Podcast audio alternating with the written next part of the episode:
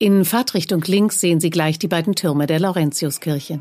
Zu ihren Füßen liegt Wuppertals beliebtestes Ausgehviertel. Hier finden Sie Kneipen, Kunstgewerbe und Boutiquen.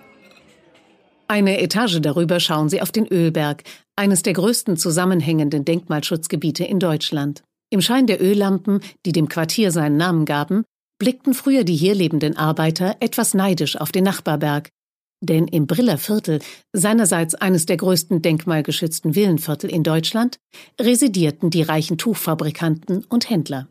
Und die hatten natürlich schon im 19. Jahrhundert elektrischen Strom.